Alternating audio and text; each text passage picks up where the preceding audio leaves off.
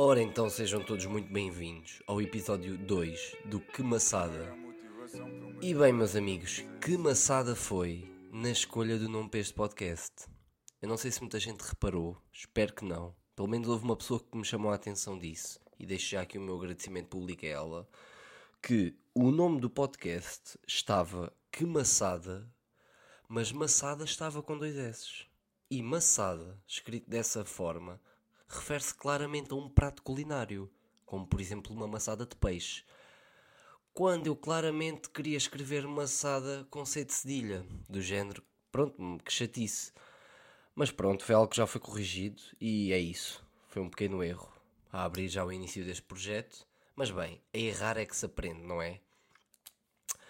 Estamos também com algumas novidades, além, além da mudança clara de nome, como é óbvio. Estamos, estamos com um grafismo novo do podcast, aí com umas letras bem, bem giras a fazerem-me companhia na capa. E também estamos com um microfone novo. Eu não sei se é uma diferença notória, espero que seja para melhor. Não sei se a minha voz continua um pouco nasalada, eu pelo menos achei isso. Mas é o que é, seguimos assim, agora é sempre a evoluir, não é? Quem sabe ainda começa a surgir uma merch, umas canecas, umas sweats. Quem sabe, não é? Pois bem, que novidades é que eu tenho para vocês? Já acabei o isolamento, é verdade. São boas notícias. Já posso sair à rua, ver o sol, ouvir os passarinhos. E, e sabem, estou super tranquilo ao saber que, que um dos vírus mais mortais do século XXI habita no meu corpo sereno. Eu acho que a única coisa positiva agora é. Pronto, agora estou uns tempos sem apanhar, de certeza. Espero não apanhar mais, vou continuar a ter cuidado como tive até agora e vou continuar assim.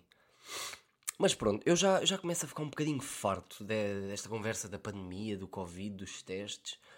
Está bem que eu é que falei agora, mas, mas não quero, não quero estar sempre a falar disso todos os episódios. Por isso, fica já aqui dito que eu só voltarei a falar do assunto quando houver notícias importantes sobre a pandemia. Pois bem, estamos aí. Estou a gravar isto. Está um dia nublado. Ao menos podia chover. Ao menos podia chover, é, era preciso. Mas não, hoje não está sol. Mas também dias, eu acho que dias solarengos às vezes também são chatos para as pessoas. Eu sei, é um bocado polémico dizer isto. Mas, por exemplo, para uma pessoa que acabou de fazer uma tatuagem, não é o meu caso, atenção, é. convém não apanhar muito sol. Logo, estes dias assim nublados são os melhores para quem quiser fazer uma tatuagem. Que assim não apanha sol. Porque eu não sei se muita gente sabe, mas uh, uh, os cuidados que uma pessoa tem que ter quando faz uma tatuagem são muitos. Eu acho que a maioria das pessoas nem pensa nisso. Tipo, eu sei que existe uma grande magia no que toca às tatuagens, muita gente sonha em fazer e quer fazer, mas não é só ter a tatuagem, meus amigos.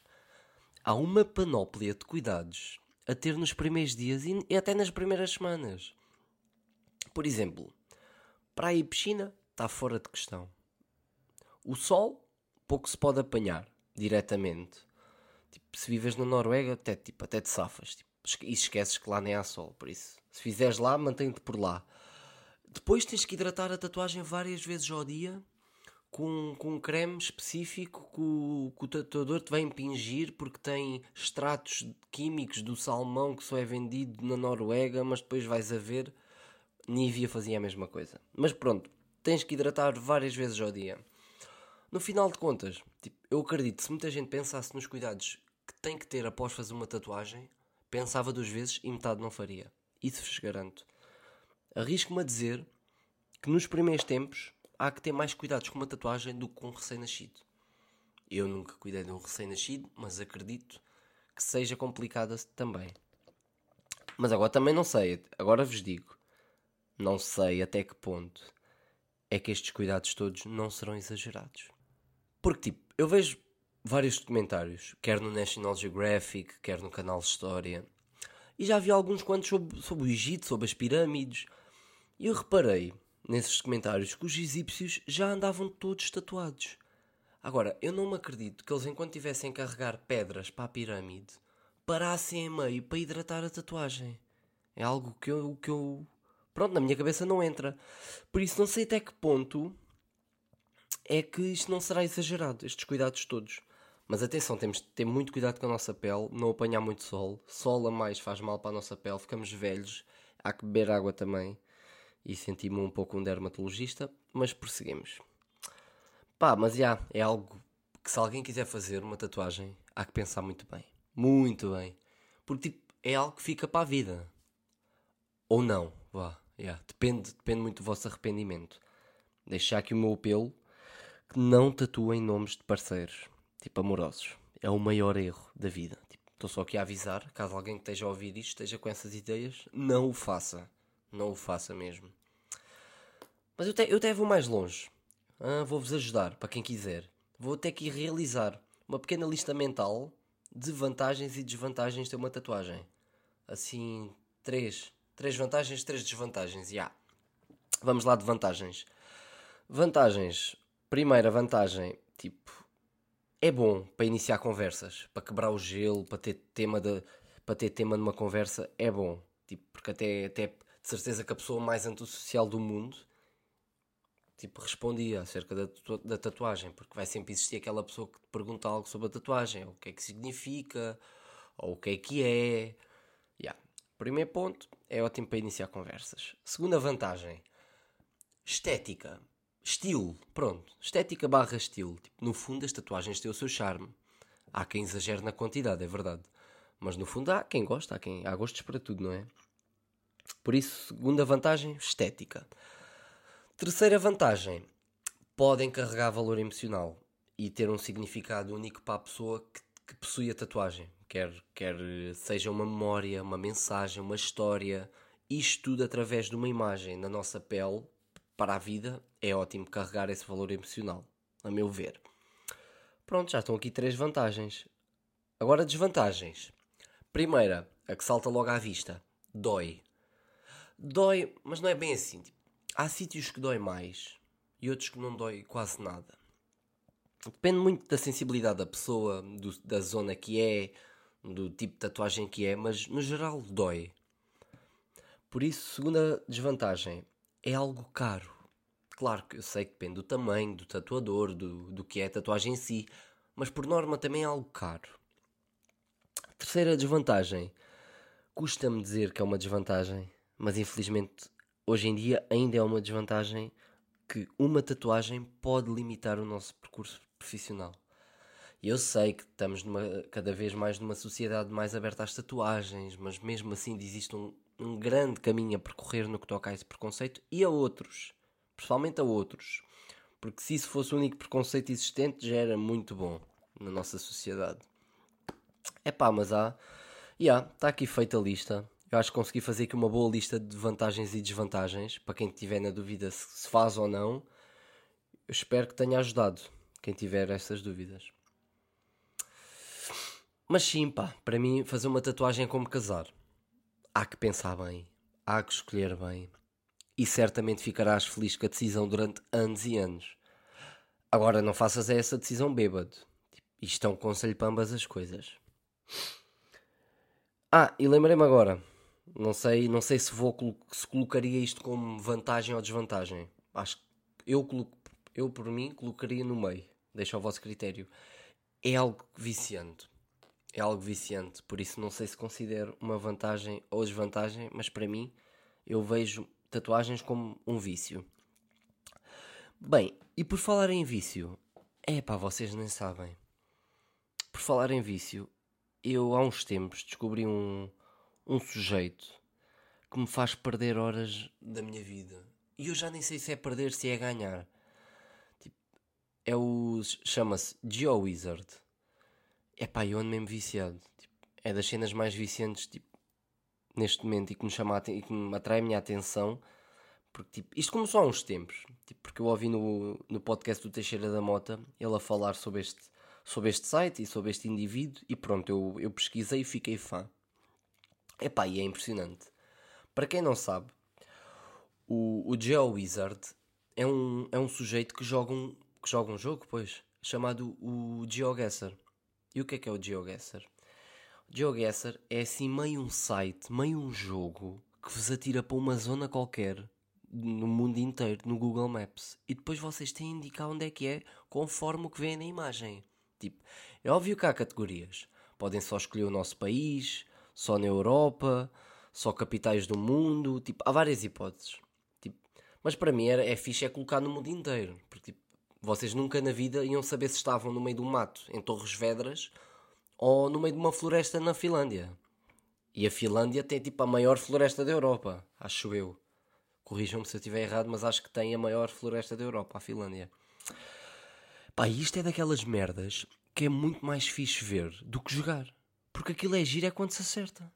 E, um, e, e se tem o knowledge suficiente para saber jogar. Tipo, eu não sei jogar. Tipo, eu não sei jogar aquilo. Joguei tipo três vezes, eu não sei jogar aquilo. Tipo, ou me calha uma cena boeda óbvia e vejo meio tipo o Cristo Rei lá ao fundo e sei que é no Botsuana. Ou então tipo se calha numa rua com boeda lojinhas com toalhas e blusas do Ronaldo em 2004 à porta, tipo, é pá, eu vejo logo aquilo em Albufeira mas depois clico e vejo, ah ok, isto é claramente na Indonésia, e pronto, perdi. Porque depois o, não reparei bem que o sol estava-se a pôr para noroeste e que lá os carros têm três rodas e circulam nos passeios. Tipo. São mais ou menos estes detalhes que só o Ge GeoWizard vê. Na verdade o nome dele é Thomas Davis, para quem quiser pesquisar. É que para mim o mais engraçado é que ele nem é youtuber nem nada disso. Tipo, sim, os vídeos dele estão no YouTube. Mas ele é um gajo tranquilo, sabem? Ele só está tipo ali a aplicar os seus conhecimentos de geografia, faz uns vídeos e por acaso esses vídeos estão na net. É que ele parece tipo meio nerd, mas ao mesmo tempo não parece. É engraçado. Claro que quando digo que ele parece um bocado nerd, é claramente ser sábio. Porra, só o conhecimento de geografia que ele tem é único. Mas sim, pá, dá-me imenso gosto ver os vídeos dele. Pá, e é bem interessante, a sério. Quem tiver interesse, pesquise, veja, aprendem, é giro é didático e pronto, é isso. Pá. Bacana, queria partilhar isto com vocês e deixo já aqui como recomendação da semana. E sim, eu estava eu tive a pensar e acho que vai existir, é algo que vai existir em cada episódio, que é a recomendação e desrecomendação da semana. Eu sei que a palavra desrecomendação parece que não existe, mas eu já a li num artigo do público. Por isso, eu vou utilizá-la com o pensamento que existe. Caso esteja errado, por favor corrijam-me. Por isso, sendo assim, segue-se já a desrecomendação da semana e para esta semana eu tenho não ter via verde. Opa, vocês já viram o quão mau é não ter via verde? E atenção, tipo, o mau para mim nem é parar na cabine, nem nem mesmo parar na cabine com a pessoa, nada disso. O mau para mim é quando tu tens que parar nas máquinas que têm o cartão. E quem passa nas portagens, atenção, sabe do que é que eu estou a falar. Quando tu tens que pagar com cartão, não tens moedas ou, ou alguma coisa assim, não tens dinheiro, o cartão nunca passa. Mas quando eu digo nunca, é mesmo nunca. Eu vou, eu vou meter o cartão, já a máquina diz retire cartão. Eu tipo, pelo amor de Deus, tu nem sequer leste. Logo aí, logo aí fico frustrado. Depois ao fim de seis tentativas, ou pôr rápido e ir devagar, aquilo lá me deixa pagar até sem passar. Não, aliás, deixa-me passar sem pagar. E depois, oito meses depois, eu recebo a carta em casa para pagar e pronto, está feito. Mas aquilo, pá, aquilo deve ter qualquer manha.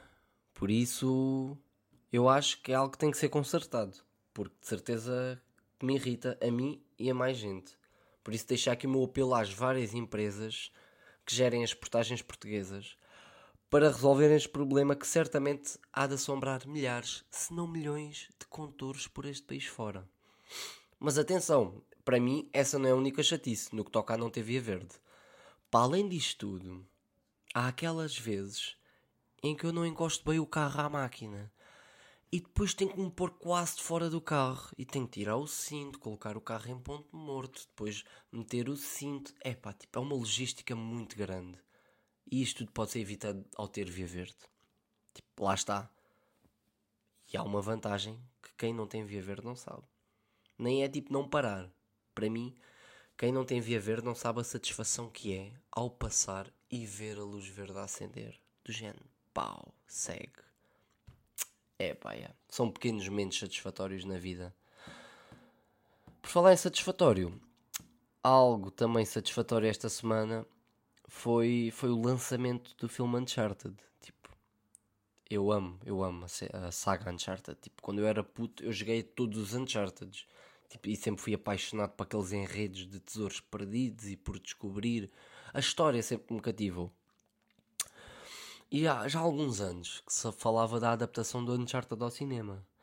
Há muitos anos, tipo há 10 anos, vai. E conforme os anos passavam, ficava cada vez mais descrente e pensava tipo, ah, nunca há de acontecer.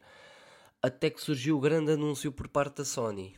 E aí eu voltei a ser uma criança de 13 anos. Pá, estou ansioso para ver o filme ao cinema. Temos Tom Holland no, no papel principal. Acho algo demasiado forçado, confesso. Tipo, atenção para mim, o Tom Holland é um ator incrível. Acho-o cada vez mais completo como ator. Aliás, também amei a sua prestação neste último Homem-Aranha. Mas com isto tudo mesmo, acho que não era a escolha indicada para o papel. Acho que teria que ser alguém mais velho, um pouco mais, mais carisma, mais maturo. Não sei. Mas pode ser que quando for ver o filme ele me cale com a sua grande prestação. Mas eu percebo a jogada da Sony. Tipo, o Homem-Aranha arrebentou, o Tom Holland é o ator mais falado do momento. E no fundo ele há de ser um sucesso de bilheteiras. Tipo, e há de levar certamente muita gente ao cinema só para o ver. Por acaso eu acho que ir ao cinema é algo que cada vez perdeu mais força tipo, nas pessoas. Mas eu compreendo, porque dado os preços astronómicos, são 7 euros. Tipo, por mais 3 euros tu vais à Itália na Rainer. Mas para mim, no fundo, é algo que ainda considero tão mágico que eu não quero perder, e tradicional, no fundo, que eu não quero perder isso na minha vida. Quero, quero continuar a ir ao cinema. Mas pronto, pá, acho que por hoje estamos bem. Gostei do episódio, é verdade. Entreti-me bastante nestes minutos e espero que vocês também. Por isso, pá, espero que tenham gostado. Obrigado a todos os que ouviram até aqui. Não é para todos, a sério. Então, portem-se bem, ouçam música cigana e até para a semana.